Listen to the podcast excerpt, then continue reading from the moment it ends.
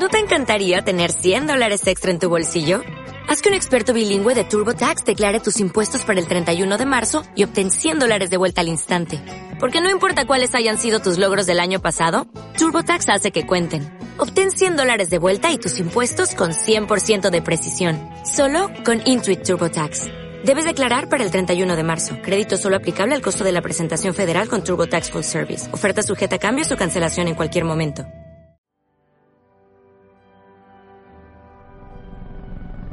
Ha llegado el momento. La ciudad está bajo asedio. Solo un equipo será capaz de defenderla una vez más. Ellos son Bat Señales. Eh, espera, espera, espera. ¿Bat Señales?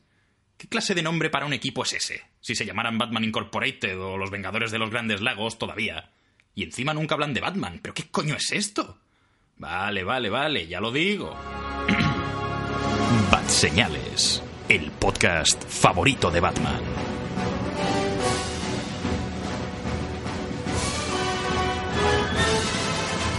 Saludos y muy buenas a todos, queridos Batsemaníacos. Estamos aquí otra vez, Batseñales ha vuelto. Bienvenidos a 2016. Os está hablando Manuel de Frutos una vez más después de, de hace un... Hará, hará un mes prácticamente que grabamos nuestro último podcast y lo colgamos en la red. Por una serie de problemas técnicos y festividades y que la gente tiene vida propia y demás y tiene que relacionarse con otras personas, no hemos podido grabar nada hasta ahora.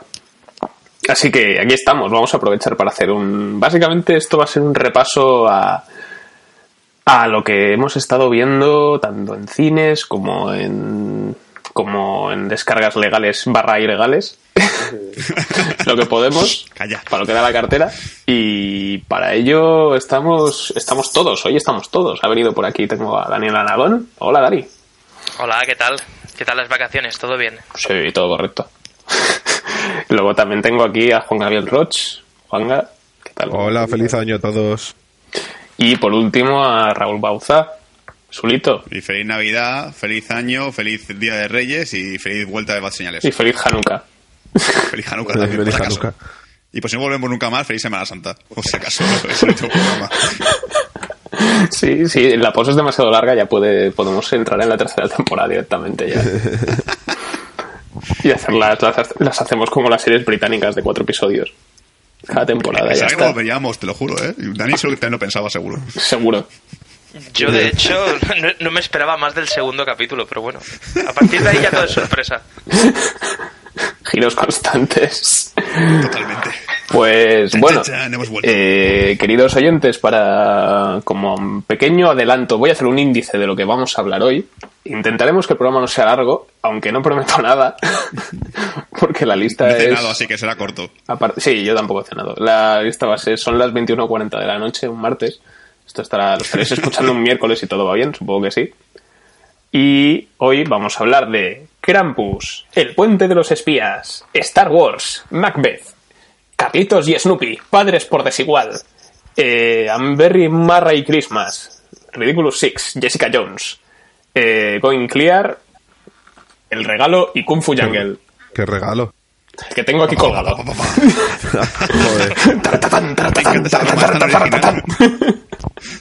No está ensayado.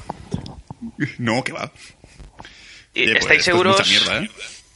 Es, es lo que os iba a decir. Yo solo con Star Wars tendría para tres cuartos de hora. Ya. No, no, no, déjate. No, lo que pasa es que lo, de, Star, lo de Wars va a ser de- así todo muy brevemente y ya haremos un programa aparte como todos los podcasts del mundo. Ya, ya me espero a Rogue One, no pasa nada. No Hoy prisa. será, será resumen. Exacto. Sí. ¿Sabéis que el padre de... Intentaremos no hacer spoilers. ¡Intro música! ¡Entra música!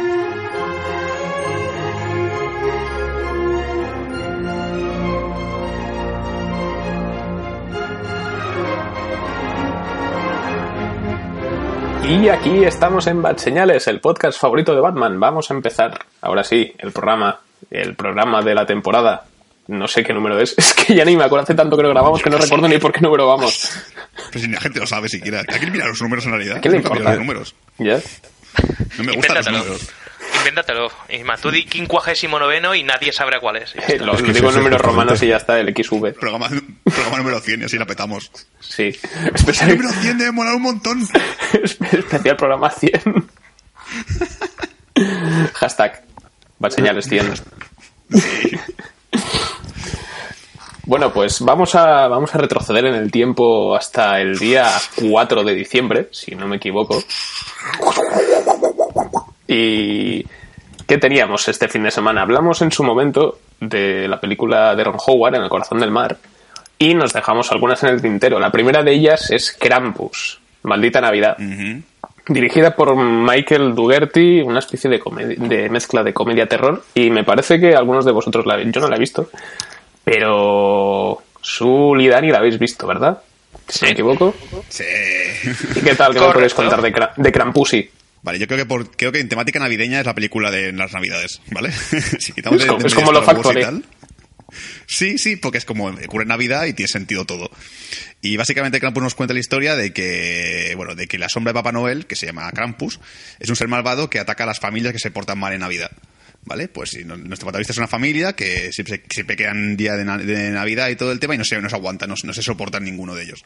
Son, eh, a veces son un matrimonio con dos hijos y luego la hermana de ella, que tiene, que tiene un marido y también tiene unos tres hijos, bueno, tres hijos, no sé si llamarlos hijos o monstruos o lo que sea esa mierda.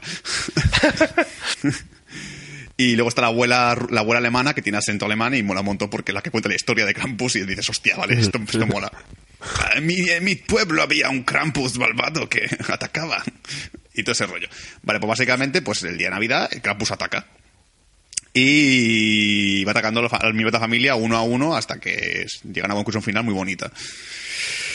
¿Qué decir de la peli? Vale. La peli, mm, creo que Dani está conmigo en que la peli mola bastante, ¿vale? Y a mí me recordó un montón a Gremlins, lo cual es muy guay porque Gremlins mola mucho y es casi todo animatrónicos, hay poco digital. Lo que a lo mejor la peli está un poco mal repartida porque el inicio es muy comedia, es en plan gags todo el tiempo, familia que se odia en la mesa, comentarios con punzantes y tal. Y luego está el terror, que terror para mí da miedo. ¿vale? No es terror de decir, hostia, me estoy acojonando, sino decir, hostia, qué mal rollo de película, me cago en la puta, un payaso de cerámica. ¿Qué O sea, no es un miedo en plan el Rubius eh, haciendo gameplays del Outlast, ¿no? No, no, por Dios, no.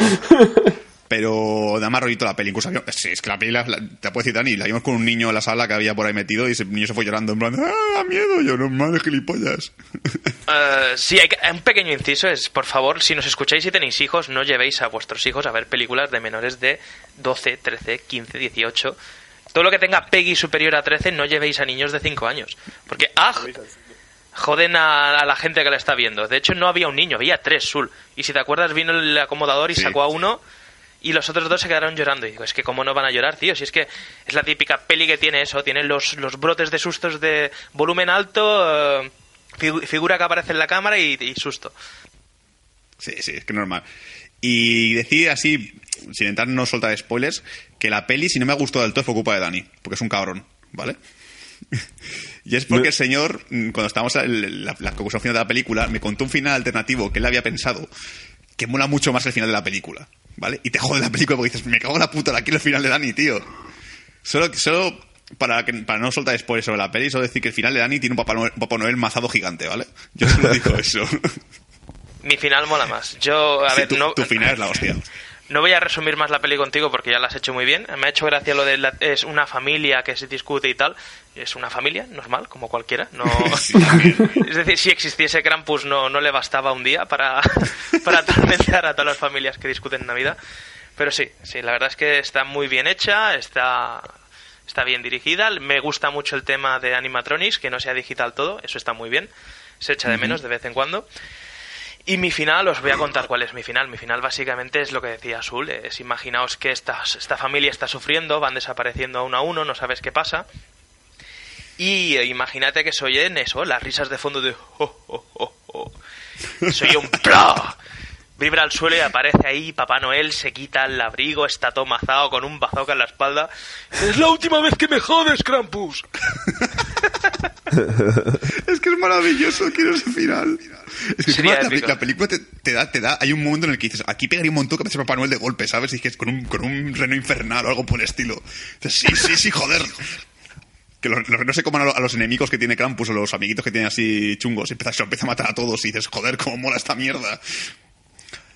Tiene Pero aún así- tiene- Pero así el final de la película, hay que decirlo que parece que va a ser un final de mierda, pero luego te da un toquecito que lo mejora un poquito y dices, vale, no es un final mierda, mierda. Está bien, está bien. Está bien, está bien. Es, es un crescendo la película, no, no tiene altibajos. Tiene momentos así cómicos que te, te joden un poco porque te sacan un poco de- de- de- del terror de la película. Pero no, está muy bien. En general está muy bien. Siguiente punto. Ah, sí, recom- recomendamos Campus totalmente. Bien, o sea, ahora ya no podéis verla porque ya no es Navidad, pero tendréis que esperar el año que viene. Pero bueno, lo dejamos en la lista del sello, recibe el sello de aprobación de Bad Señales. Sí. Aprobada.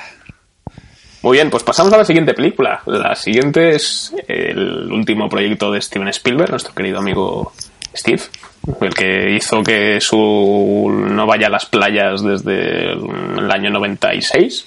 Yo también me baño, así que imagínate. Bueno, la última de ellas es El puente de los espías, protagonizada por Tom Hanks. Película, parece que es de espías porque lo pone en el título, pero no lo es. Que va, es de gente hablando. Exacto, es, es- es una peli de, de abogados, Exacto. Básicamente. con lo bueno y con lo malo. ¿Quién hace la sinopsis? Pues El Puente de los Espías es una película eh, protagonizada por Tom Hanks, eh, que en el, su personaje se llama James Donovan. Es un abogado, un abogado de Nueva York que sin querer se ve involucrado dentro de la Guerra Fría. Porque la, la Unión Soviética rapta a, a un pers- personaje importante de Estados Unidos y a la vez que Estados Unidos consigue coger a un espía de, de la Unión Soviética. Entonces él, como abogado, decide ir a tope por salvar la vida de este, de este espía ruso, porque le ha caído bien, y, y va a Rusia a negociar el, el intercambio de- del, del espía que tienen ellos por el espía que tienen, por el espía americano que tienen los rusos. Y más o menos se complica un poquito la película y la vida de Tom Hanks en este viaje, porque coincide con, con eso, con lo que ha dicho la guerra. Eh, la CIA le mete en problemas. Sí. eh, luego, cuando está a punto de conseguir intercambiar los espías, los rusos o los alemanes, creo que lo que consiguen pillar a otro que también es americano, entonces Tom Hanks, porque es súper buena persona y súper compasivo, quiere salvar a los dos, intercambiar dos por uno y la acaba liando mucho. Aunque, no, no diré nada que es spoiler. Sí. Al final hay un puente. Sí. Exacto. Solo, solo diremos eso. Que el puente es espías es literal, no es una metáfora de nada. Exacto. Aunque bueno, es el puente del espía, porque espía solo hay uno. Sí. Ah, bueno, no, Sí, el piloto también es que espía. Bueno, más, es- más que un piloto no, realmente no, va a espiar, va, bueno, sí va a espiar pero con su avión. Que el avión es el espía en realidad, Sí. que cambiar el avión por el ruso. Está mal hecha la película. Está mal planteada. Sí. Cambiaré evidentemente. Le daremos tu avión americano si nos devuelve a nuestros días. Bueno. Pues en general, bueno, vamos a decir que nos apareció el puente de los espías, porque resumirla está muy bien y básicamente lo que yo voy a decir es que creo que se me hizo un pelín densa. No sé si os pasó, que a partir de la segunda mitad del film es como... Sí, Esto es es un poco importante. como... Realmente eh, todo, todo es tan relevante, tan relevante que él tuviese que defender al, al espía en el Tribunal Supremo. Es que- yo es que también me pasa con el personaje de Tom Hanks que tengo un cierto amor-odio en esta película, porque no sé en qué punto para ser un buen samaritano a ser un cabezota, ¿vale? Sí, eso es Porque es verdad. como, es buena persona pero es todo el tiempo, pero no, no, es que defender, que defender ya, pero tío, que, que tu familia está en peligro, que la gente piensa que eres un traidor hacia tu patria, no hay falta que No, no, no, sí, hay que defenderlo al máximo, a tope, como dice como dicho Juan, a tope, yo lo defiendo, me cae muy bien. Que si, encima dijeses, no, es que a lo mejor el hombre tiene dudas de que sea un espía de verdad. No, no, desde el principio te deja claro que es un espía de verdad. O sea, no, eso no hay ningún. Es un espía sí o sí. No lo típico de, no, es un inocente que han dicho que es el espía, no. Es espía de los malos, además.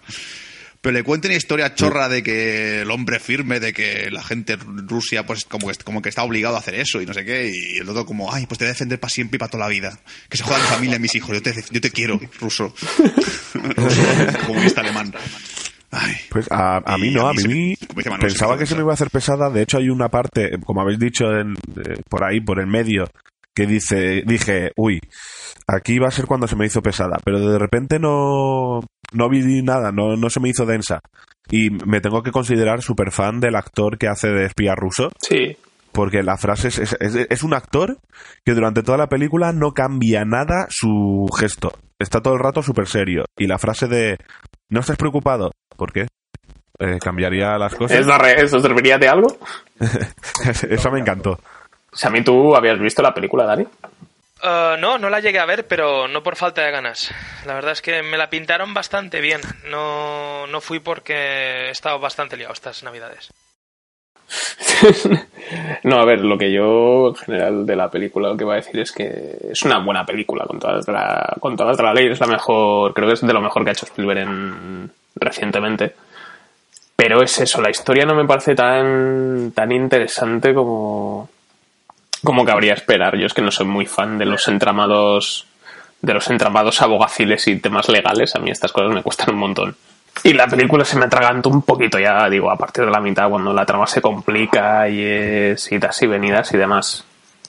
Pero bueno, aparte de eso, es Spielberg en plena forma otra vez. O sea, si no fuera por, por temas puramente de guion y de, de gustos propios, yo creo que es una bastante buena película. Y bueno, no sé si tenéis algo más que, que añadir del Puente de los Espías. Por mí no. No, ¿verdad? Bueno, Yo no puedo. que- Que a mí no me mató, básicamente. exacto. Bueno, pues vamos a saltar a lo gordo. No sé si sabéis lo que es. Lo gordo. Empieza por, empieza por ese Se acaba en Krampus. y tiene Krampus, número. Tiene Krampus, otra vez. Krampus 2. Pues estoy hablando de Star Wars, el despertar de la fuerza, dentro música.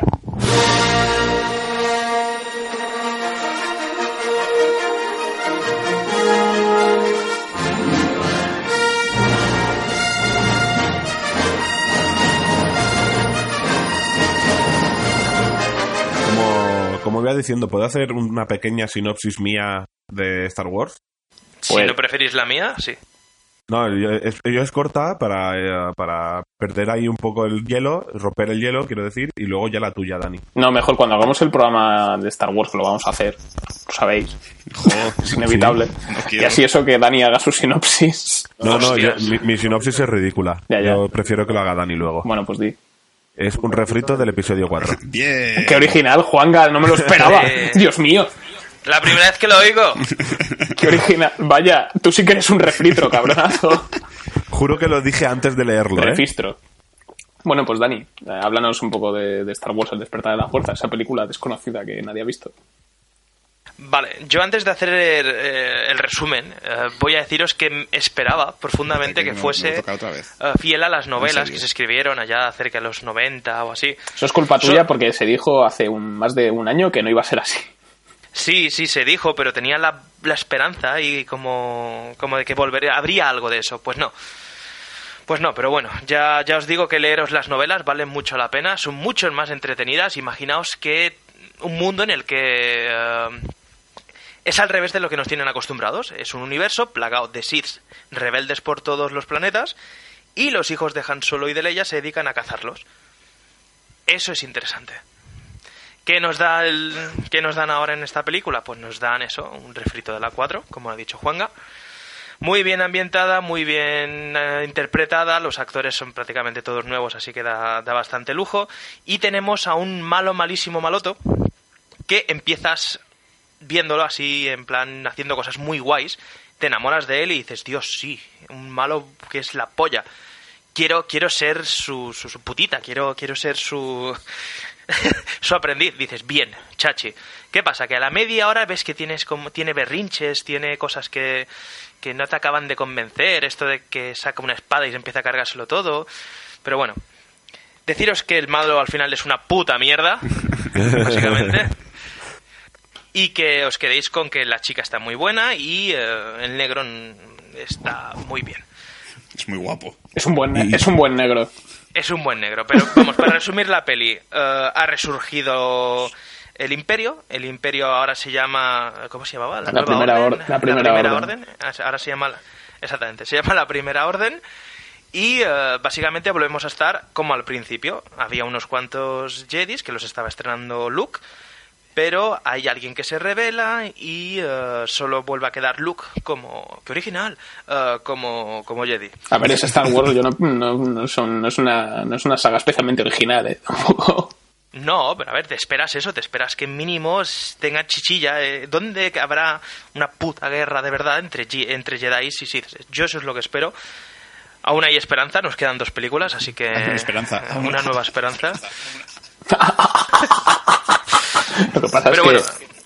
la Para cosa que, es esa. para que haya una guerra de Jedis y Sith, primero tiene que haber Jedis. Hombre, Y Sith también. con las tres nuevas estas se intentó. Había un ejército de, de, de Jedis. y Por había- eso que ahora están todos muertos. Bueno, había, ¿eh? Yo te estoy hablando en pasado. Pues eso, pues tienes a un malo que da pena, tienes a una chica que está bastante bien, a un Luke que está desaparecido y un Han Solo que explota la película. Es decir, es una película... Tú en vez de llamarla El resurgir de la, de la fuerza, una nueva esperanza, la llamas Star Wars 7, Han Solo vuelve y tienes el resumen de esta película. Mm, No digo que sea una crítica, lo hace muy bien, está muy bien. Tiene gags muy buenos, tiene partes cómicas muy buenas, la trama está bastante interesante, pero falta, falta y cojea y le chorrea eh, más tema de, de- eso, de fuerza, de, espadas láser, de, de, jedis. Quedé satisfecho, muy satisfecho con las batallas navales, las batallas aéreas así son espectaculares y es lo que más explotan, pero me faltó eso, me faltó un poquito más de profundizar en la fuerza, profundizar en el lado oscuro, eh, no sé. Espero que hayan hecho lo mismo que hicieron en la cuarto, en la, en la bueno, en la que es la cuadro. eh, y nos hayan dado lo peor de las nuevas sagas en esta primera parte. Mm. Es que creo que tiene, hay que partir con la idea de que como es una es la séptima parte, pero también estás como estás metiendo cuatro cinco personajes nuevos. Entonces, bueno, cuatro esencialmente y entonces es como vamos a centrarnos primero en esto, en que molen los personajes nuevos. Y para eso necesitamos, si metemos además una trama que mole, igual la peli nos dura cuatro horas. Entonces, yo entiendo que hagan un poco un refrito de, que tampoco soy muy fan de que hagan otra puta estrella de la muerte, pero lo acepto. O sea, si a cambio tengo a al puto Poe Dameron que sale 10 minutos y ya quiero chupársela, ¿sabes? o Rey, que está muy buena y es muy buena actriz y el personaje es súper guay, pues Y está muy buena. Y, es, y se parece a Natalie Portman. Y está muy buena. Pero bueno, aparte de eso, mm, a ver, ya hablaremos de ella más adelante, pero yo salí muy satisfecho las dos veces que la vi. Yo. A mí me decepcionó bastante. Y lo primero que salió de mi boca cuando el malo se quita la máscara es: oh, por Dios, volverte a poner. Sí, bueno, eso todos. Es como, Dios mío, ¿por qué tiene las orejas tan grandes? Y la nariz. y la nariz. Yo tengo, tengo también una esperanza. Esto eh, de- tuve una teoría. Sé que algunos de, lo que nos, de los que nos seguís eh, habréis leído o visto la saga Crepúsculo. Yo el personaje de Kylo Ren lo comparo con el personaje de Jacob de Crepúsculo. Tú cuando ves a Jacob en la primera, Si quiere follar a un bebé, spoiler, eso ya has dicho el final de, de- de la peli, pero bueno. les estoy ahorrando el sufrimiento, ¿vale?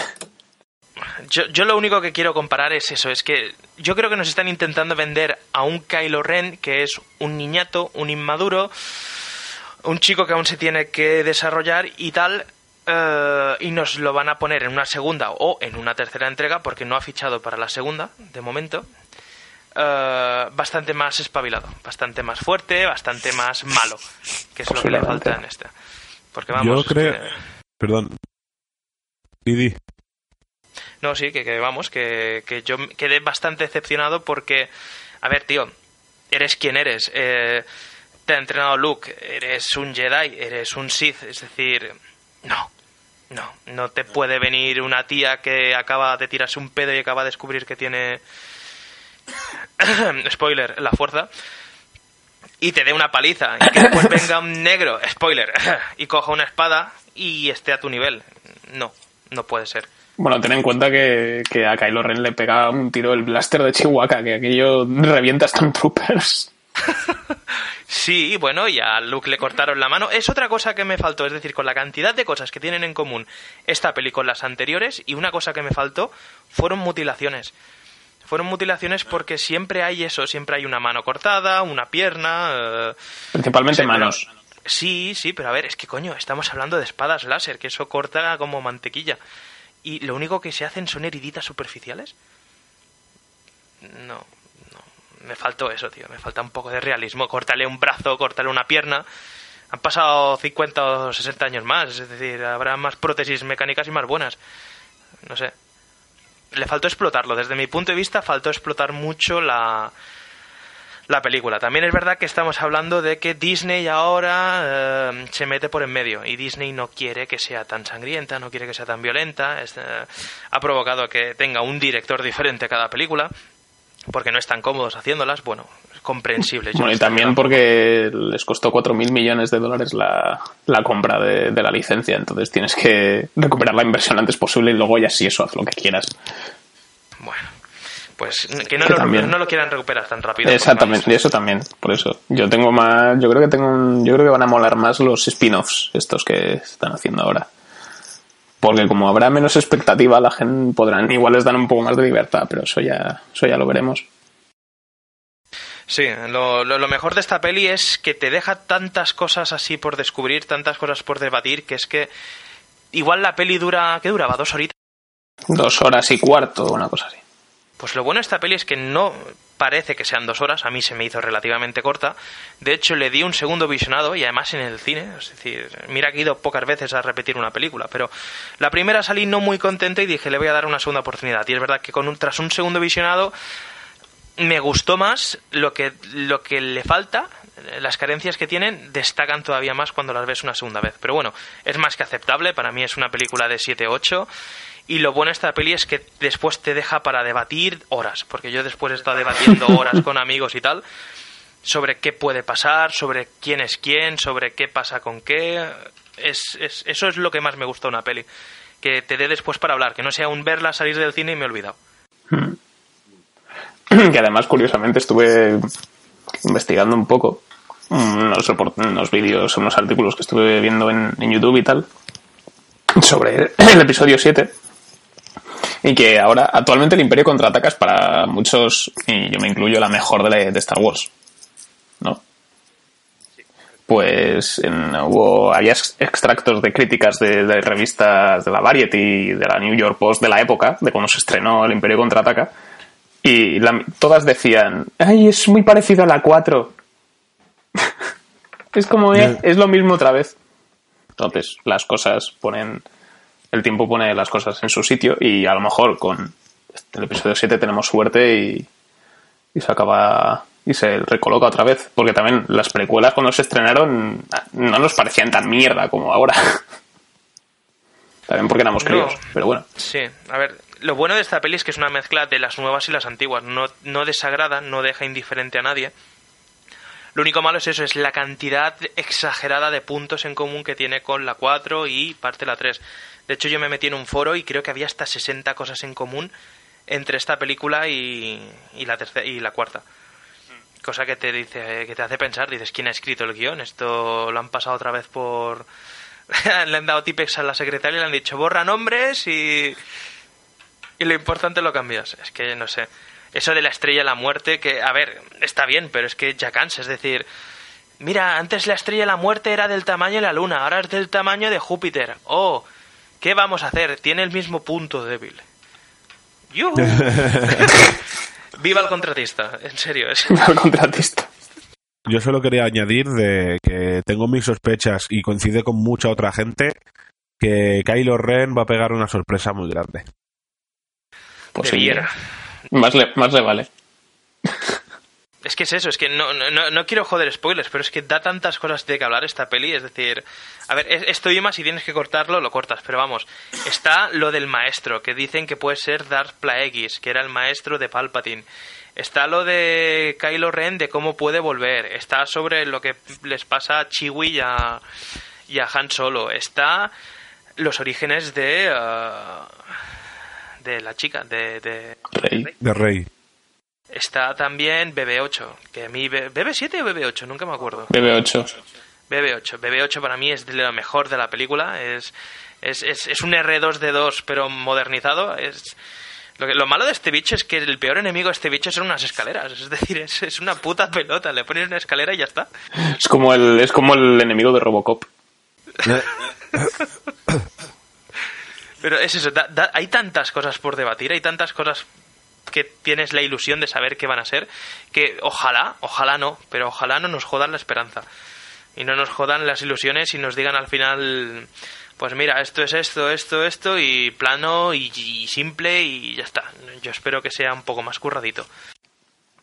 Y bueno, sí, es lo que vamos a hacer. Vamos a, vamos a cerrar el tema Star Wars ya de una vez, porque se nos va a ir el programa. se nos ha- ya, ya se nos ha ido un poco, vamos con el retraso. Entre eso y los problemas técnicos que hemos estado teniendo, que no sé si. que supongo que alguno ya se habrá dado cuenta, pero Sul está teniendo problemas de conexión ahora mismo y no conseguimos meterlo otra vez. Entonces vamos a ver si con, se arregla un poco la red y, y lo podemos meter otra vez. Pero bueno, vuelve. Voy a saltar a la siguiente película que se estrena el 25 de diciembre, llamada Macbeth, que supongo que a algunos ya les sonará, porque Shakespeare, ya sabéis. ¡Ah! Ah, Shakespeare. A Juanga le suena porque como es actor y le hacen interpretar esas movidas. No, no, por suerte no. Bueno, pues Macbeth, nueva versión que tenemos aquí después de unas cuantas ya, que hemos podido ver en la gran pantalla a lo largo de, de los años. Dirigida por Justin Kurzel y protagonizada por Michael Fassbender y Marion Cotillard. Es una película que yo ya vi hace bastante tiempo en el Festival de Sitges. Bastante, bastante potente. Lo que pasa cosas buenas y cosas malas que, que voy a decir, porque no voy a hacer una sinopsis de Macbeth, porque al ser literatura universal es como un poco absurdo hablar de, de la sinopsis de Macbeth. Que es un señor al que unas brujas le dicen que va a ser rey y que no tendrá descendencia. El tío se vuelve loco, se carga al rey, se hace rey, empieza a haber muertos por todos lados y se chala. Y su mujer también. Y ya está, no hay más. Esto está condensado aquí en una... No llega a las dos horas la película, lo cual es un poco contraproducente porque parece que dura un poquito más. Es una historia bastante densa. Básicamente, además la vi en, versión original y todos hablan con acento escocés. Entre eso y el inglés, el inglés retórico, mantiene la retórica de- de Shakespeare, es complicado seguir la película. Pero se compensa mucho por porque Fassbender está genial y Cotillard también está muy muy bien, el resto del reparto está muy equilibrado, nadie sobra. Y visualmente da para paja, o sea, es uno de los las secuencias de batalla son una pasada y sobre todo los últimos 20 minutos de película donde el todo se tiñe de rojo, no sé si lo habéis visto en el tráiler. Sí. Es porque el, el bosque se incendia en el bosque y todo se tiñe de rojo. Y es brutal. Es una pasada, lo de humo. Entonces es una película que yo, si os si queréis ir al cine como, como experiencia audiovisual, es una película que vale mucho la pena. Además, si piensas que el el director ha sido fichado para dirigir Assassin's Creed, si, y además tiene el mismo director de fotografía, aquello puede, puede molar bastante. Y mira que me daba pereza la película de Assassin's Creed, pero después de ver Macbeth, me lo estoy pensando dos veces. Pues yo la sigo queriendo. Y yo también. Bueno, pues poco más voy a decir de Macbeth porque tampoco hay mucho donde rascar y solo la he visto yo, así que vamos a saltar a la siguiente, que es Carlitos y Snoopy. Juanga, te va a tocar a ti, porque Sí, Sul falta no Sul. está, a falta de Sul, bueno, es Juanga. Bueno, son Juangas. pues Snoopy, ¿qué tengo que decir? La gente que conoce Snoopy ya sabe de qué va. Es un chavalillo de que debe tener unos 8 años, 10, Ocho añitos, creo. sí, 8 añitos, que su mejor amigo es un perro. Un perro muy fumado, que le da por imaginar cosas, y el mejor amigo del perro es un pájaro amarillo. Eh, la historia de esta película de Carlitos y Snoopy es que llega una chica nueva a la escuela de Carlitos, de la cual Carlitos se queda completamente enamorado. Eh, trata, eh, básicamente es como una historia de autosuperación, porque Carlitos se ve incapaz de conseguir a esta chica, entonces va soltando frases de, va, sí, tú puedes, yo puedo, yo soy el mejor y cosas así. Y es una película de infantil sobre eso, de créete que tú eres el mejor y conseguirás lo que quieras. Cosa que me sobra de la película, la historia alterna no, alternativa no, la historia aparte que mete sobre Snoopy, que Snoopy se inventa una pedazo de historia donde su caseta es un avión de la Segunda Guerra Mundial que lucha contra el varón rojo, eh, aparece una perrita de la raza de Snoopy que no ha aparecido nunca en la serie, si no voy mal, que eh, No me suena. está enamorada. Esa historia son como dos historias de amor que no tienen conexión entre ellas y la de Snoopy sobra mucho. La de Carlitos, para ser una película infantil está muy bien. Eh, en resumen, es un capítulo de Carlitos y Snoopy muy largo. Lo cual a mí no me pareció mal, salvo eso que dices que la trama de Snoopy corta un poco el rollo. Porque a mí que hubiesen hecho la, la trama de Carlitos un poquito más larga no me hubiese importado nada. Me hacía, me, hace- me hacía mucha gracia sobre todo por, por los secundarios, porque todos molan. O sea que ya, ya me gustaba de la serie de dibujos cuando la, que la veía de pequeño en TV3. Y por eso quería ver la película, para tener flashes de la infancia un poco. Pues es sobre todo por eso, porque tienes personajes, tienes, tienes a Linus. Linus es el puto amo. Linus es el de la mantita, ¿no? Sí, es el que es el amigo que, que todos querríamos tener. Es el filósofo. Sí, eso, es- eso- en la película se resumen, todos somos Carlitos, pero todos querríamos ser Linus. Sí. Y entre eso ya digo, Snoopy también hace bastante gracia cuando es como cuando es recurso cómico hace mucha gracia. Mm. Y la animación es brutal. Sí, la animación está muy Está buena. súper bien, porque no Bueno. es, no es 3D fluido tal cual, sino que intenta mantener un poco el tono y el estilo de, de la serie. Lo cual es un detallazo. Luego tiene esos puntos cómicos con la hermana de Carlitos y Linus, que la hermana de Carlitos está enamorada y es una acosadora brutal.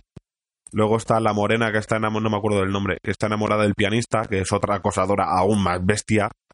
Y bueno, unas risas te llevas. Sí. Y también el cochino. A mí me gusta mucho cochino. sí. Soy fan de cochino. Pero bueno, yo creo que aparte de eso, salvo eso, la subtrama de, de Snoopy y tal, es. Me parece, me parece en general una peli bastante buena de animación.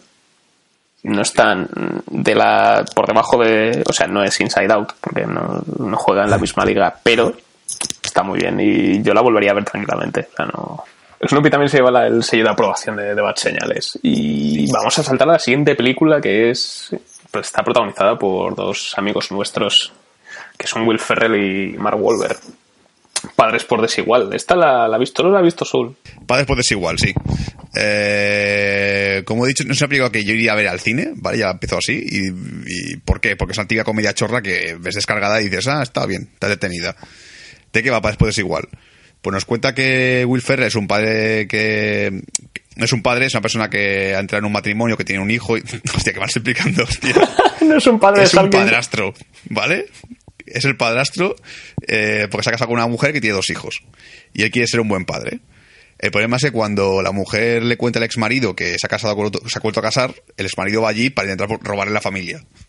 Eso se ve ya en el trailer directamente que mm, porque Mark Wahlberg es el típico guay y tal, chuleras, que, que nunca quiso tener hijos, pero al final tocó tenerlos y no quería.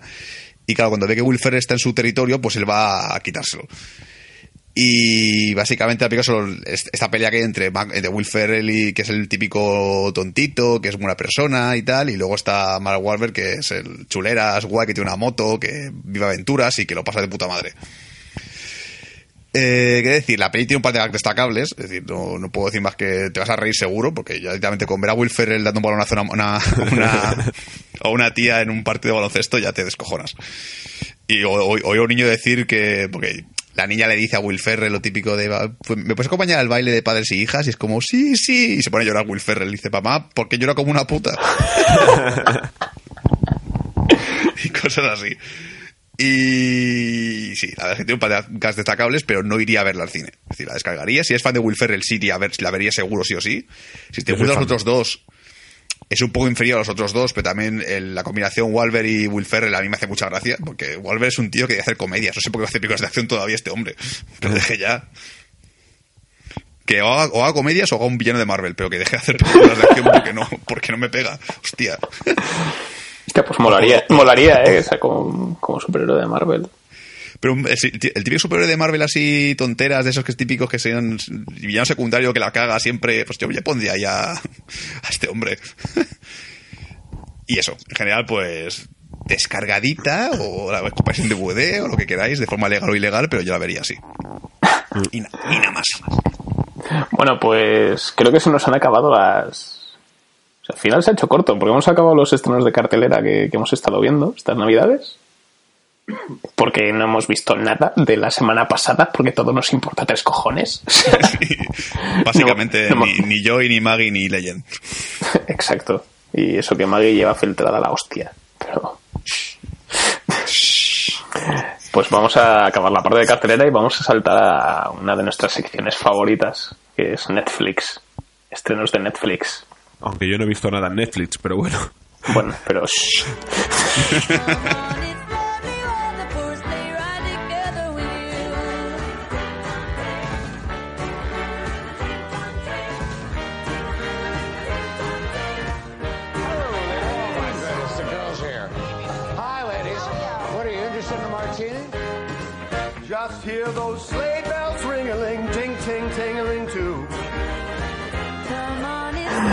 Bueno, pues ahora le va a tocar hablar a Juanga, porque vamos a hablar de... Bueno, él nos va a hablar un poquito de A Very Marray Christmas, película de...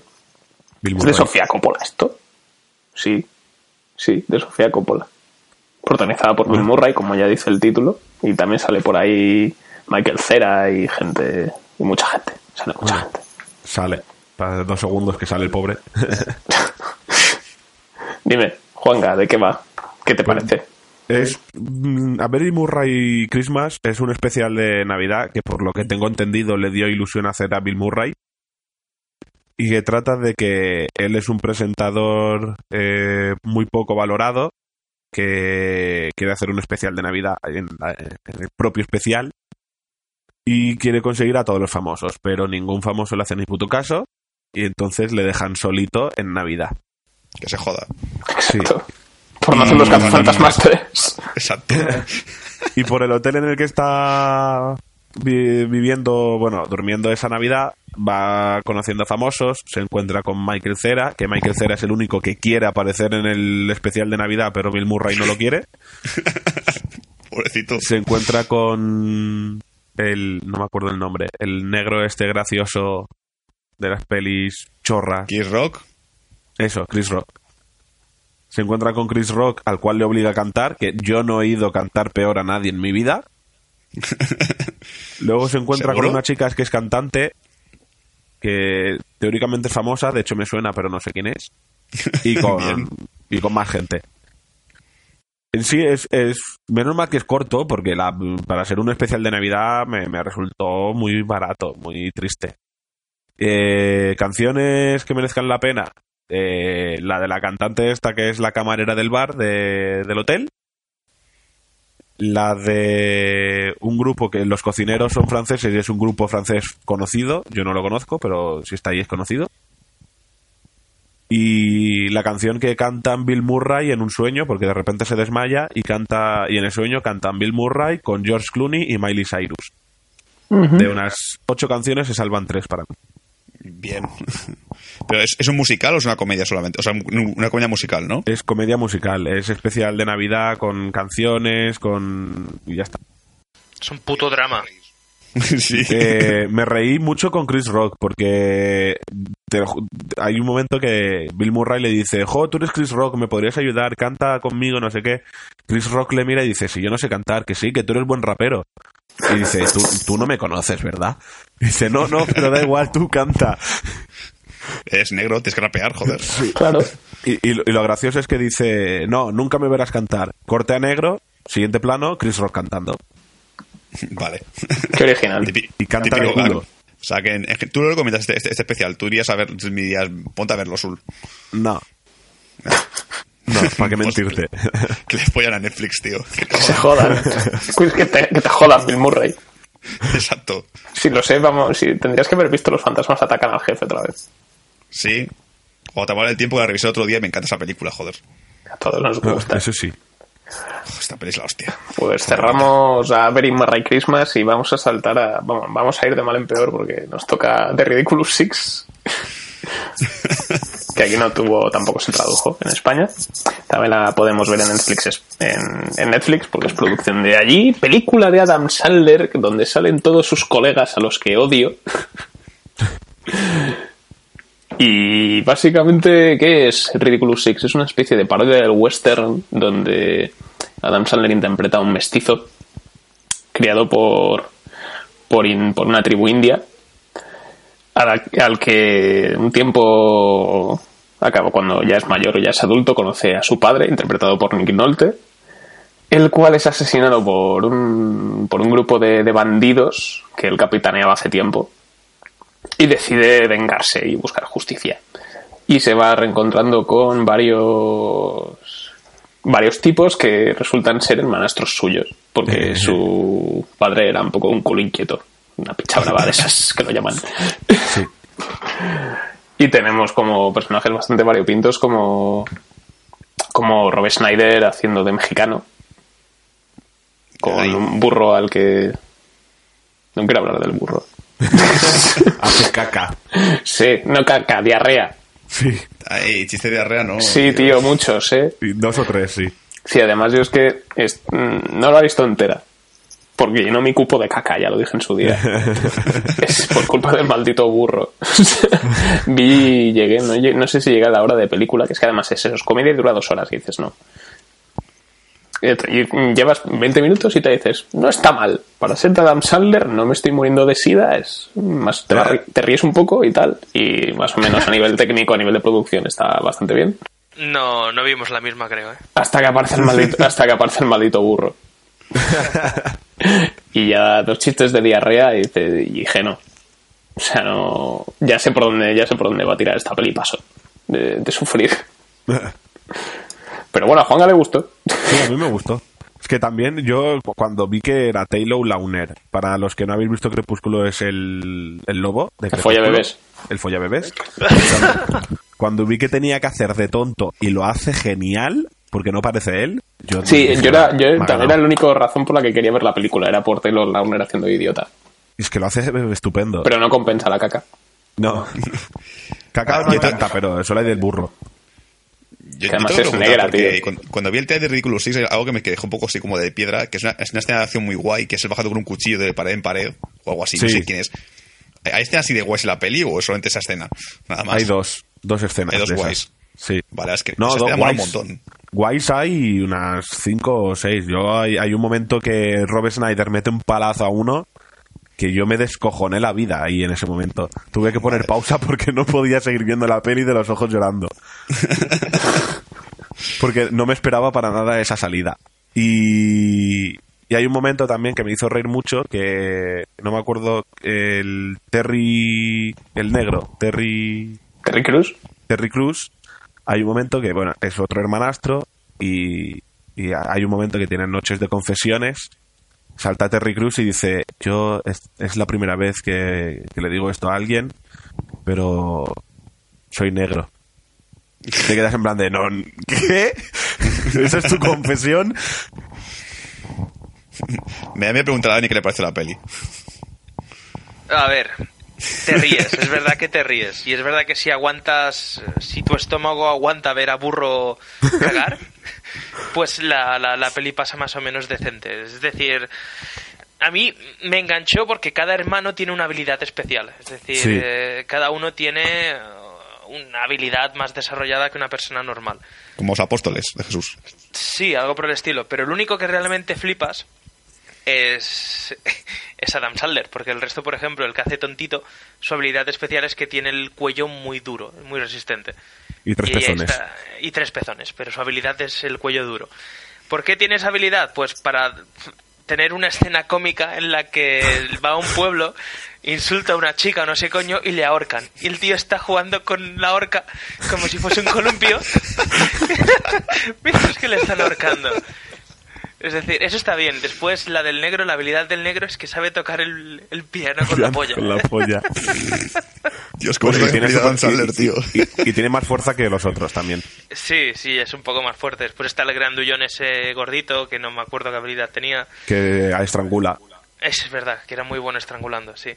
Cada uno tiene sus cosas, excepto, excepto el del burro, que tiene a burro. Es decir, no tiene ninguna... Esa es su habilidad, tener, tener un burro. Eso es, es tener un complemento. Sí. Su habilidad es su mascota. Que- el que... Y la verdad es que yo tengo una política que es, si empiezas algo, acábalo. Y ya que empecé a verla, dije, la voy a acabar de ver. Y se hace entretenida, es decir, no la recomiendo para pagar por verla, pero si tienes Netflix y te aburres, pues échale un vistazo, porque un poco Sí. te vas a reír y tal. Es verdad que se hace larga, porque eh, son dos horas que que pasan lentas, pero te descojonas. Y lo mejor, te digo, lo mejor es Adam Sandler haciendo el subnormal, haciendo sus flipadas y tal. Pero bueno, está bien, está bien. Le pongo un No sufi. Sí. Sí. Solo para hablar de Adam el- Sandler. El personaje que hace de Grandullón, eh, yo no lo reconocía, tuve que mirar IMDB, es el Hugo de Lost Sí, Ah. sí. Y, Yo- yo- y tengo- mola mucho. Yo tengo que decir una cosa, o sea, ¿desde cuándo que viste a mi caso piensa que los chistes de caca funcionan? O sea, ¿desde cuándo No dices tú? Y sale caca, y es gracioso porque es caca. La caca es graciosa, es como, no, la caca Es no tiene gracia. Yo creo que, que intentan explotar la industria de la, la caca falsa en, inter- en- en América, de una fábrica de caca falsa, y decir, haremos esto porque así explotamos la industria. Aunque yo creo que el único americano que piensa que los chistes de caca siguen funcionando es Rob Snyder y que ese chiste seguro que fue obligación de él de decir, me la metéis porque sí, o si no, no aparezco. sí. Bueno, y a Seth MacFarlane también le gustan. Sí, También. Es caca, tío, es gracioso, a todo el mundo le gusta que sí, y todo el mundo hace la caca. Pues, pues, pues la tiro al bate y no la miro cuando cago. Porque, porque me encanta verla, te jode. bueno, Bueno, podemos saltar a lo siguiente, que por lo que tengo puesto aquí es Jessica Jones. Sí. que no sé a- de explicar. Es que la, la vamos a dejar para un programa aparte, pero bueno. Sí, ya, no- ya yo especial, más que nada, porque ya, ya hacer un especial de Jessica, Jessica Jones ahora es una chorrada, ya, ¿para qué? Para la que la he visto, la he visto. Para, para ver la Juanga, básicamente. Pero, ¿qué decir? Así rápidamente. Pues Jessica Jones es una chica detective que tiene super fuerza y básicamente empieza a descubrir una serie de, crímenes, no. Descubre un caso en el cual es filtrado su, está metido su exnovio, que es el hombre púrpura o Killer Grave, como llaman en la serie. Que este hombre tiene una habilidad especial de que todo lo que dice la gente lo hace. ¿Vale? Es decir, si yo te digo ahora mismo, Dani, te de hostias, pues te das de hostias ahora mismo, porque lo he dicho yo. Y. Juan ha dicho, Dani, da igual. Ah. La cosa es que la serie, si esperas que sea un Daredevil, no es un Daredevil. Ya lo digo, es decir, la calidad es muy inferior a Daredevil, diciendo que, uso, que sería la mitad de, la- de buena que Daredevil. La mitad. Es que Daredevil es muy buena, ¿eh? Sí. ¿Cuál es el problema de Jessica Jones? Que le, que le sobran capítulos. Le sobran un montón porque la trama se pone muy pesada a veces. Luego, el final es de verdad que a partir del episodio número 8 o 7, me parece que es, pega un subidón la trama que dices, joder, joder, joder, ya, ya, ya, fera, fera, tranquila. Pero lo que es en los primeros episodios, salvo el primero que te engancha porque dices, a ver que esto es nuevo y tal, a ver cómo va la cosa, el resto es redundante todo el tiempo. Es, vas a pillar a Killer Grave, vas a pillar a Killer Grave, vas a pillar a Killer Grave. Ay, casi lo pillas. No, casi no, otra vez, Killer Grave otra vez. Es como ya, pesaos, hacer algo, hostia. Y luego otro, otro problema de Jessica Jones son secundarios. Jessica mola un montón, el malo mola un montón. Eh, ¿Cómo se llama el otro? El, el otro superhéroe, Manol. Luke Cage. Luke Cage también mola un montón. Pero estos personajes son un coñazo de cojones. La amiga protagonista es un rollo, la, la ve- las vecinos son un rollo, porque Jessica Jones tiene vecinos, vive en una casa con diferentes personas y son todos un coñazo de personas. El policía, que es un personaje que entra por la capítulo 3 o 4, también es un coñazo de personaje y es como, joder, Hasta que pasa lo que pasa. Hasta que pasa lo que pasa. Pero en general, Killer Grave y Jessica Jones son lo mejor que hay en la serie. Y claro, comparas con Daredevil, que Daredevil tenías a, aparte de Daredevil, a Kingpin tenías al, al Foggy, que le ha molado un montón, la secretaria y tal. Aquí todos los demás personajes sobran y son un coñazo. ¿Es una serie mala? No, porque entre lo que he visto, series he visto peores. Big Bang Theory es peor. Pero no te diría corre a verla. Te diría, mira, son, son 12 episodios, 12, no, 13 episodios. A lo mejor en un día te pegas una maratón y la ves entera. Y si te gustan superhéroes, pues sí, porque aparte toca mucho el tema de Marvel. Nos, Daredevil tocaba muy poco el tema de los Vengadores. Jessica nos tocaba mucho más el tema de los Vengadores. Hace muchas menciones a Hulk, a Thor y tal. Y dices, sí, porque lo que pasó en Nueva York, el incidente, no sé qué. Y es básicamente, si te gustó Daredevil, esta te decepciona un poquillo, pero tampoco te va a parecer un coñazo. No va a ser como ver la caca del burro de Ridiculous Six. O sea, a mí en general me parece una buena serie. No es, Darde- no es tan redonda estructuralmente como Daredevil, que prácticamente todos los capítulos eran buenos. Esta sí que estoy de acuerdo con que tiene un poco de bajón cuando vas por el 3, del 3 al 6 como que hay mucho relleno. Las Sí, tramas sí. secundarias no son interesantes. Que Trish es un personaje que más o menos me gusta, pero eres el puto poli, tío. La culpa es del Poli. Porque luego cuando te meten en el rollo de Trish cuando está con Jessica y los flashbacks y demás, los flashbacks a mí me gustaban mucho. Bastante. sí, Le daban rollo a sí. los personajes. Y luego ya es eso, a partir del, del 7 o así, cuando está cuando Killgrave toma mucha más presencia como personaje, aunque tampoco está tan desarrollado como por ejemplo Kingpin, pero aún así yo creo que tampoco hace falta. Es, es un personaje que se llega a entender un poco y que, y que mola. Es un villano guay.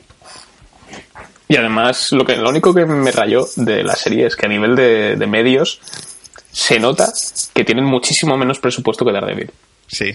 Es una serie mucho más barata y se, se nota. Intentan además, intentan disimularlo sin tirar de efectos digitales, sin abusar de ellos con las secuencias de acción y demás. Lo que pasa es que hay mucho tema de salto típico plano de, de los pies de ella aterrizando cuando pega un super salto y cosas así. Que corta un poco el rollo. O sea, después de ver el, el capítulo de Daredevil en el que él se enfrenta con el ninja de la mano y se cosen a hostias, y estás todo súper bien. O sea, ves esto y es como. Sí, es Pues me funciona más, me funciona más si más que si eres fan de las series de superhéroes, rollo Arrow, rollo Flash. Es más si te gustan las, las series de detectives, Sí, exacto, de investigación, porque- porque ese, ese aspecto está bastante bien. Sí, es lo mejor de la serie. Porque tengo entendido, Arrow y Flash tienen acción muy guay. Es decir, Jessica Jones no esperéis acción guay, porque hace son peleas muy cutres. Como mucho hay una pelea así guay que hay una casa que se va que van pegándose hostias atravesando paredes. Que está, está, está bastante aunque se nota que la pared es de corto de, de- de cartón. se nota que es corchopan. Y aparte de que la tía peleando es muy mala. Hay que decirlo, la tía, la tía en lo que es a nivel de pegar, a nivel de movimientos físicos de hostias no sabe hacer, no sabe hacerlo bien. O sea, cuando Bueno, básicamente, yo eso lo puedo justificar porque es una tía que tiene super fuerza y nunca ha necesitado aprender artes marciales, ¿sabes? Sí, sí, pero cuando pega un puñetazo, por ejemplo, pega como si lo- es que esto he sacado, lo he sacado otro podcast, pero es que es así. Es cuando pega parece que, que, que se tiene un pañuelo en una papelera. Es como, ¡ay! Toma, tonto. y eso. Lo dicho, creo que, por ejemplo, los que son fans de Arrow y Flash, creo que Jessica Jones no les va a gustar si, van, si esperan ver algo así, porque no es ni Arrow ni Flash. Es, es una serie de detectives. Es más, los superpoderes son- es algo muy secundario, porque Jessica Jones usa los superpoderes, los usa, por- los usa poquísimo. Más que los, los usa básicamente para romper candados. Sí. Porque Killer Grace sí, Killer Grace sí que, sí que tiene poderes y lo usa todo el tiempo y tal. Pero ella, lo que es la superfuerza, no esperéis peleas ahí a puñetazo limpio, porque no. Hay como mucho tres o cuatro escenas. Que estén bien. Así que lo dicho, recomendable de- a medias. Si, no, es, no es una mala serie, pero tampoco es un Fargo, True Detective o Daredevil. Sobre, así. sobre todo in- interesante de seguir si se quiere hacer la línea de series de Marvel de Netflix. Sí. No es, no es, la, no es, no es Daredevil y no va a ser la segunda temporada de Daredevil, pero aún así está bien. Se deja ver perfectamente y tiene personajes femeninos bastante currados, lo cual también se agradece. Y luego ya con vamos a saltar de Jessica Jones y voy a hablar un poquito de una película que se estrenó en Netflix España hace bastante poco, que es un documental del año 2015 que se llama Going Clear Scientology and the Prison of Belief, que es como algunos habéis podido Going Clear, se le conoce popularmente que es como ya habéis podido deducir por el subtítulo es un documental sobre la cienciología. Esa gran esa, esa secta popularizada por Tom Cruise.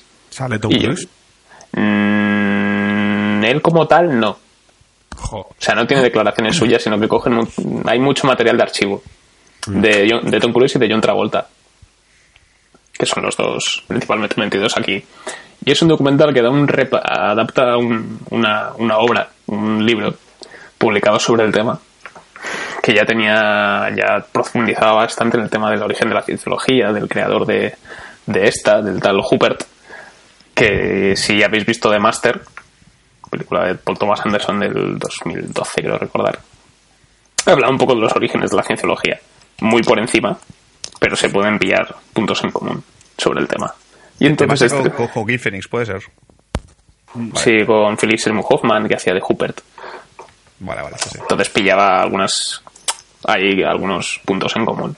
Y entonces el documental sobre todo aparte de que cumple lo que es el tema es informativo y además da mal rollo es un muy buen documental que recomiendo bastante sobre todo si si, tiene, si se tiene curiosidad sobre lo que es el qué cojones es la cienciología porque Tom Cruise está tan enganchado a la cienciología que le sobre todo eh, hay una parte en la que o sea más allá del origen y de cómo se engancha la gente y en qué consiste y cómo se desglosa. Porque hay muchas declaraciones de gente que estuvo, que fue miembro, miembro de la cienciología durante muchos años Y hablan sobre todo del tema de gente que conocía a John Travolta y a Tom Cruise y demás. Y que a partir de, del año 2004, cuando Tom Cruise se volvió loco, ¿os acordáis? Que el año en que Tom Cruise No, se, se dijo, se echaló no hasta gay. 2008 más o Sí, Katie Holmes. Amo a Katie Holmes. sí. que sale- volar! ¡Puedo volar! Sí, es, esa, esa entrevista parodiada que sale con el jersey de cuello vuelto negro, Sí. salen tramos de, de eso y te meten con el contexto de antes de que el jefe de, de la cienciología, el nuevo que hubo después, se obsesionó con que Tom Cruise tenía que ser como el embajador de la religión en- a nivel mundial. Y entonces hizo todo lo posible como para que Tom Cruise lo dejase con Nicole Kidman. ¿Y Y entonces, porque para él era como una persona, según explican, Nicole Kidman estaba, su, su padre era un psiquiatra australiano con muy, tenía mucha reputación y estaba todo el rato intentando de, cuestionaba mucho el tema de la cienciología y demás. Y era como una persona, era como una persona tóxica para Tom Cruise, comillas. Nicole Kidman. Entonces, no paraban de comerle el tarro a Tom Cruise como para que lo dejase con ella. Y entonces te meten el vídeo de la entrevista después, donde está como 45 minutos hablando de la cienciología y de qué guay es la cienciología. Y se nota que el tío tiene una depresión de caballo. O sea, el tío estaba súper jodido. Ah, no es tan buen actor como parece, ¿eh? Exacto. Cuando sabes más o menos por qué, Vale, eh, es que- no cuela la cosa. Es que es jodido porque ves a Tom Cruise tan bien ahora mismo, tan guay, tan chulo que está ahora y dices, jo, a lo mejor me hace cienciólogo yo también como él. Él parece feliz. Ahora es más feliz porque está más separado de la cienciología, me parece. Yo que sí, ¿eh? Porque es que Misión Imposible 5 fue muy guay. Sí, porque ya cuentan que la mitad de los 90 hasta el 2000 y algo, Tom Cruise estaba muy, muy desvinculado de la cienciología. ¿Y qué hizo en los 90? Misión Imposible. La 1. Por cierto, ¿la, la cienciología tiene algún tipo de, de- de dios o de creer? No sé, ¿hay algo así especial que tenga cienciología que mole? A ver, ¿Orgías tipo secta o qué? es muy curioso. No, es muy curioso porque te lo explican también en, en South Park. Hay un capítulo sobre la cienciología que te explican en qué consisten las creencias de la cienciología. Y no se lo inventan y parece un puto cachondeo. y luego, y esto, se supone que las bases de la cienciología no se las cuentan a sus seguidores hasta que llegan a cierto nivel de, de rango. LOL. Les entregan un sobre manuscrito del tal Hubert y les dicen, va de esto. Porque saben que la gente, a este punto, en el rango en el que están, ya no van a echarse atrás. Porque se han dejado una pasta. O sea, al principio, la cienciología empieza como terapia. Y aquello más o menos funciona. Y cuando ya tienen la gente metida en el ajo, la pillan por los cojones, ¿sabes? Entonces, más o menos lo que dicen del el sobre, más o menos lo que dice, por lo que recuerdo del documental, es que hablan de un planeta que a nivel. ya, estamos bien. Conceptualmente vienen- viven unos seres parecidos a los humanos, también eh, con un, en un contexto social y político parecido a los años 50, todo muy Fallout. y hubo un, eh, y entonces los jefes de, de este planeta apresaron a todos los, los humanos porque su planeta se iba a acabar, los, meti- los, los criogenizaron, los metieron en unas naves, unas cápsulas, y los mandaron al planeta Tierra. Bueno, un planeta que simboliza que es la Tierra, que tiene otro nombre. Y estas naves fueron lanzadas a unos volcanes que hicieron que se destruyesen los cuerpos de estos seres y sus almas, que tienen otro nombre, que son Tecers o algo así, o Zetan, no me acuerdo, que salen, se dispersan por todo el planeta. Y en este planeta, cuando volvía a ser la Tierra otra vez, entonces dicen que cada vez que nace un niño en la Tierra, estas almas se meten dentro del niño, de los bebés. Ay, Dios. No se meten, y eso son y, y no, son- no, no, no siempre es una sola, una sola alma, sino pueden entrar varias. Y cuantas más te entran, más poderoso eres. No, porque se, no porque se supone que es, no porque se supone que son algo malo. Ah, vale, es los, te- los- los- Representan los- como las representan como los miedos y los traumas de las personas, ¿sabes? Suena Entonces, interesante. entonces Sí, los, sí. los de la cienciología aprovechan para hacer terapia sobre estos sobre estas almas y hacer creer que las tienes dentro y que te las tienen que quitar. LOL. Madre mía. Y la gente se obsesiona con eso. Y luego la dicen a Dani Eva, tío, pero prefiero a Dani Eva, hostia. Esto, esto así muy mal contado, ¿eh? Pero para que os hagáis una idea. Por eso recomiendo ver el documental para que veáis que pedazo de marrón que es la cientología, que es Sí, algo por favor. acojonante. Este, este, este del pulgar hacia arriba, ¿no? Lo recomendamos. Pulgar, sí, sí. Sí, sí, sí. Vale, bien, Y bien, bien. bien. si te- cuantas más placentas te comes, menos espíritus tienes. Lo de las placentas no lo explica. Jo, tío.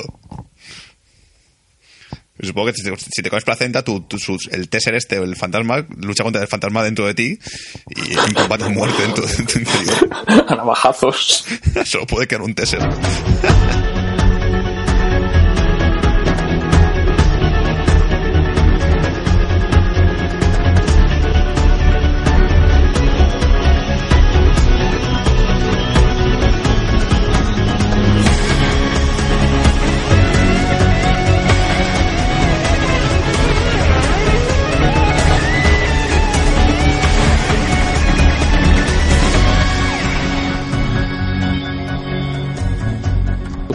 Voy a empezar primero por, por Kung Fu Jungle, que es una película hongkonesa de artes marciales que se editó hace, hace un par de semanas que se estrenó en, en nuestro país, en DVD y en Blu-ray. Aquí no llegó. y luego ya hablaré de la siguiente. Kung Fu Jungle. ¿Qué es Kung Fu Jungle? Yo os voy a explicar qué es Kung Fu Jungle, porque es una, como ya he dicho, una peli hongkonesa de artes marciales que yo la, la sintetizaba como el silencio de los corderos con, con Kung Fu. ¿Por qué digo esto? Porque hay un... ¿Caníbal? No, hay un asesino en serie que se dedica a matar a, a varios maestros de, de, de las diferentes ramas que, que forman parte del Kung Fu. Y un antiguo preso, que está metido en la cárcel por un delito que no cometió y demás, eh, decide prestar su ayuda a la policía a cambio de que, de que le liquiden la condena. Entonces, a nivel conceptual, es como si el prota fuese un poco Aníbal Lecter, pero sin ser hijo puta. Y tienes a, al, al Billy el niño, al Billy este, del silencio de los corderos, que no recuerdo su nombre. El que se escondía al pito.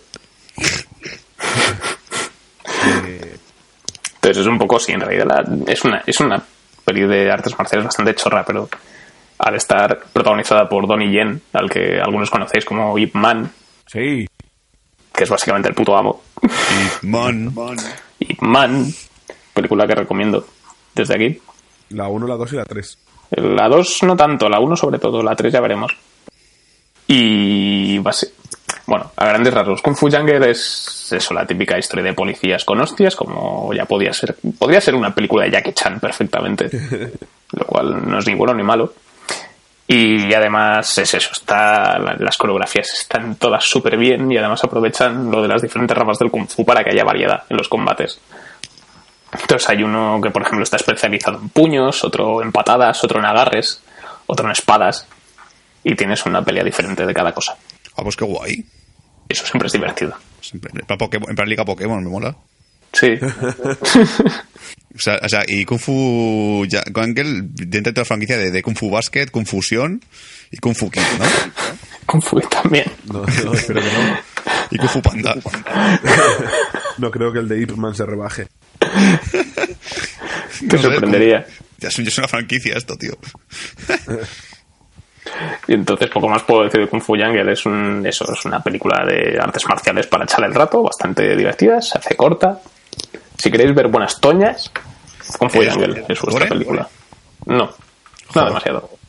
O sea, no, no es, no es de Raid 2, ¿no? Joder, ojalá ya le gustaría ser de Raitos. Joder.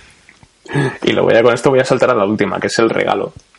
El Película que se iba... Esta tendría que haberse estrenado hace dos semanas en cartelera y se retrasó hasta hasta mitad de febrero. Y me jode porque quiero verla. Me jode mucho.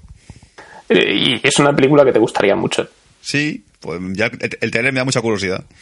Sí, es que, bueno, esta sí que voy a hablar un poquito. No voy a hablar mucho en la sinopsis de qué va la película, porque al ser un thriller tiene un, pu- un puño de giros repartidos a lo largo de la historia que están bastante bien y no los voy a estropear. Pero básicamente tenemos. Es la primera película dirigida por Joel Edgerton, que principalmente es conocido por, por actor, por ser actor. Es que le pudimos ver en, La Noche Más Oscura haciendo de militar. Sale también en Warrior, una película que nos estrenó con Tom Hardy, que recomiendo muchísimo. ha salido en Black Mass hace poco, si no recuerdo mal. Y ahora pues escribe y dirige su primera peli. Y también no es protagonista, es como es el villano de la, de la peli. Y también el tío está muy muy bien. Que es básicamente un matrimonio protagonizado por, interpretado por Jason Bateman, nuestro amigo Jason Bateman y, y Rebecca Hall, que se mudan para empezar a, empezar un poco de cero, con un trabajo nuevo y demás, a la ciudad natal de él. Y el primer día que, a los pocos días, aparece un tal gordo, que resulta que era un antiguo compañero del instituto de, de, de él, del marido. Y es un tío muy amable, quiere quedar con ellos, les hace regalos y demás. Y ellos como que empiezan a sentirse incómodos porque el tío sea tan hospitalario. Y intentan darle largas y pasar de él, pero el tío no para hacerles más regalos. Hasta que la cosa se vuelve tensa y se complica y sobre todo el marido se chala bastante. y no voy a contar más. Eh, Hasta ahí puedo leer. Exacto, sí, hasta ahí puedo leer porque sobre todo Jason Bateman me ha sorprendido muy gratamente en esta película. Porque Hace, hace bien drama, porque es el, visto. es, el primer, es el primer papel dramático que hace en su puta vida. Sí. A nivel de cine, por lo menos. Y el tío está muy bien, está muy convincente, muy, muy guay. Y sobre todo es eso, es la típica película que en las manos equivocadas podría ser un puto telefilm de sobremesa de Antena 3. es como, eh, es un poco como, como perdida, ¿sabes? Que Que si sí, la dirigiese alguien que no fuese lo bastante competente sería un, un churro. Y la típica película que ya has visto 50 veces. Y con este, por suerte, con este tampoco pasa. Y no es, es no un es thriller. condón. O sea, se puede ver dos veces más. Se- tú le habrías le habrías varias veces esta película. o sea, no me Pelicondón. acordaba del pelicondón. El pelicondón. pelicondón. Tenemos un especial de pelis condón un día de estos. Sí, sí, sí. Pues, por- ojalá. Son otras películas que tienen un giro demasiado grande y que ya una vez dices, ¿para qué si llamas el giro? Sí. Tengo unas cuantas. No, yo creo que funcionaría la segunda vez. Es que claro, estas hasta que no. Las pelis condón, hasta que no las ves por segunda vez, no ve si es peli condón o no. Sí. Con algunas. Esta yo creo que fun- se sostiene bastante sin depender del giro. Sobre todo porque los personajes funcionan mucho. Pero sí, yo creo que es el típico giro que cuando lo ves sabiéndolo en la película dices, ah, vale, por eso hace esto. Y por eso pone esa cara cuando ese personaje dice tal cosa. Vale. Que es lo que a mí me mola de, de las segundas. De ver por segunda vez este tipo de pelis. O sea, Sí, es, sí. es lo que mola de cuando en perdida ves a Ben Affleck por cara de gilipollas. ¿Sabes? Dices, claro, tiene sentido ahora. Sí, yo creo que funcionaría en esta película. Sobre todo es eso, que es una ópera prima y o sea, es un tío que está muy curtido en rodajes y, en- y trabaja con actores y sabe trabajar con actores porque él es actor. Pero aparte de eso, a nivel de dirección es bastante potente. Funciona muy bien. Mira que Joel Edgerton tiene una cara muy rara, tiene cara como de cerdito. Ya, tiene cara como de, de persona abrazable. Sí. ¿Te han hecho daño esos niños mayores? Ven aquí, dame un abrazo. Por eso, y es un, es un thriller que recomiendo mucho. Es además de, creo que se estrena el día febrero, no sé si es el día 12 o el día 15. Espero que no pille con Ave César o con la de Masacre, porque entonces va a tener un problema. 12 de febrero. Sale el 12 de febrero. Coincide con, con. Uf, no se va a comer una mierda. Porque tiene Zulander 2. Ah, no, y, y, y otra- y otra más. Zulander Y Zootropolis. Y Zootropolis. Y Zootropolis. Vale, ya está. Buah, buah. Qué follón. Qué follón. Zulander- follón. ¿Creéis que Zulander 2 la va a pedar? Yo espero.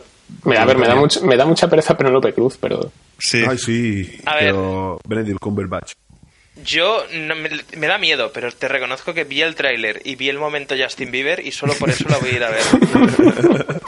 Y, y ya ha habido quejas sobre la película por el tema de, de Cumberbatch, porque dicen que se mete con los, con los que la gente transexual, que va en contra de ellos. Vaya gilipollez. Ya, ya, ya, siempre hay gente que se queja de todo internet. Pues a mí me hace gracia. Porque es un transexual y se ríe de eso, y a mí no me gusta porque tengo pito y coño y me cabrea. Y ese Pero rollo eso, de eso- mí- pero eso es hermafrodita. Eh, Pues lo que sé, la gente que se ha operado. Transexual, ¿no? Sí. Pues Pero asexu- operado. a- asexual es otra cosa. No, no, trans- el, el- supuestamente es transexual, el personaje que hace el. pues, es- porque no sabe si es tío o tía, no sé qué, y pues le dice, ¿tú qué eres tío o Entonces, tía? no, entonces Soy no es ambos. transexual. Entonces no es Entonces transexual, es- es... ¿Cómo se llama? Los que son... que parecen chicas, pero son chicos. Hermafrodita. No. No, no, no. eh, eso, andróginos. Gente muy rara. Pues la cosa es que la gente, la gente rara se ha quejado. ¿Y, y A qué? gente rara. La gente rara. Solo los raros, los normales están contentos. Dani, que es, que es un bar señales si no nos metemos con un tipo de, de etnia o de nacionalidad. Sí, nos hemos portado muy bien hasta ahora. ya, tocaba de con alguien, ¿no? Estamos oxidados. Putos andrógenos de mierda. Hijos de puta. Andrógenos, estrógenos. Ahora se lo hagan a todos, cabrones, y es el infierno. Ay, ya está. Bueno, y ya, ya hemos volcado nuestras frustraciones en las minorías. Eh, ya podemos, creo que ya podemos acabar el programa de hoy, de esta semana.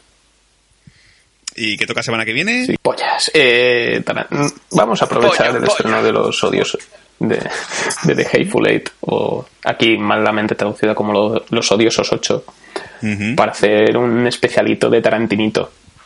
Y de paso nos, nos dirás qué tal la chica danesa. Pues sí, regular, ya te lo digo ahora. Oye, tiene buena bueno. pinta. Pues, para ti tienes. Pues va, va- va de andrógenos, así que no sé si te va a gustar. Pero aquí, Pero aquí, aquí sí. se respetan. Aquí no, no No, hay aquí, problema. aquí- aquí sí que va de transexuales, de verdad. Aquí sí, aquí sí. Aquí no nos quejaremos de ellos. Pues sí, aprovecharemos la semana que viene para hacer un repaso a la filmografía de Tarantino, ya que no es muy extensa y además creo que nos gusta a todos, más o menos. Y vamos a hacer eso. Un pequeño, un pequeño repasito a sus obras y luego los odiosos ocho. En, Pues- maravillo- en maravillosa Ultra Panavision. Pues ah, yo pensaba que la Panavision era algo antiguo y me, me- es como que es algo moderno, ¿no? Es antiguo. Ah, pues porque se ve mejor. Porque la calidad de las cámaras es mejor. Pues no tiene sentido. ¿Cómo lo antiguo va a ser mejor que lo nuevo? Eso, eso- eso no puede ser. Bueno, mira la música, se ha vuelto a poner de moda el vinilo. Joder. Y sí, y ahora han vuelto los sintetizadores. No, ya, está claro. Y a este paso va, va- va a volver de nuevo la moda esta de los, estos que se hinchaban que eran pedorretas, que se ponían a silla y si era un pedo. Que los salvapedos. Dani me acaba de enseñar un vinilo. Dani, ponte como vinilos ahora. Me he unido a la moda de los vinilos, ¿qué quieres que te diga? No tengo para reproducirlo, pero como me mola. Es No, sí que CD. tengo. Oye, yo por yo, aunque no tuviese tocadiscos, solo por tenerlos enmarcados en la pared, algunos sí me los pillaba. Mm. Bien, bien, me mola. Pues nada. Decir que ha sido un placer volver. Sí, estamos. Bad Señales ha vuelto. Hemos cambiado, he cambiado hasta la foto de portada de Facebook. De lo, de lo, de lo ilusionado que estaba. Así que nos vemos eso. Como sabéis, ahora sí, otra vez, nos podéis escuchar en Evox. Este programa lo podéis escuchar en Evox y en iTunes también. Y tenemos, sobre todo, para estar al tanto de nuestras actualizaciones y demás, podéis seguir nuestro, nuestra página de Facebook y también de Twitter si nos queréis escribir algo, si queréis comentar alguna cosilla, si creéis que se nos ha ido de las putas manos esto de repasar toda la Navidad. O, o- si- o- o que es que paremos ya. Si yo creo que creéis que no nos ha acabado de gustar Jessica Jones por culpa del patriarcado, también nos lo podéis decir, nos podéis escribir, no pasa nada. Y sobre todo nos vemos la semana que viene con un programa nuevo, fresco y divertido, esperemos. Y esperemos que esto os haya gustado y que os gusten los próximos. La Así que hasta que la semana que viene. Más, pero no mejor, porque eso es imposible. Aquí, en Barseñales. ¡Barseñales! ¡Ahoy! Hasta nunca. Tenía que este.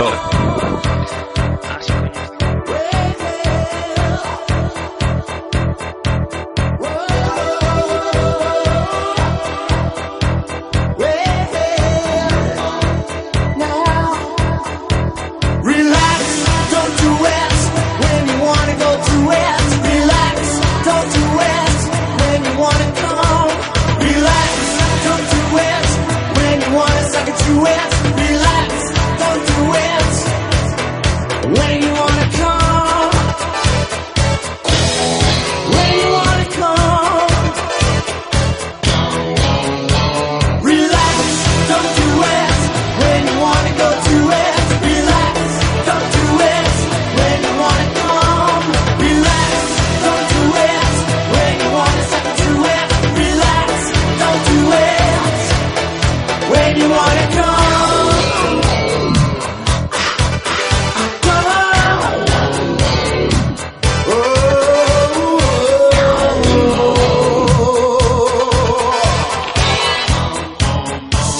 But shoot in the right direction.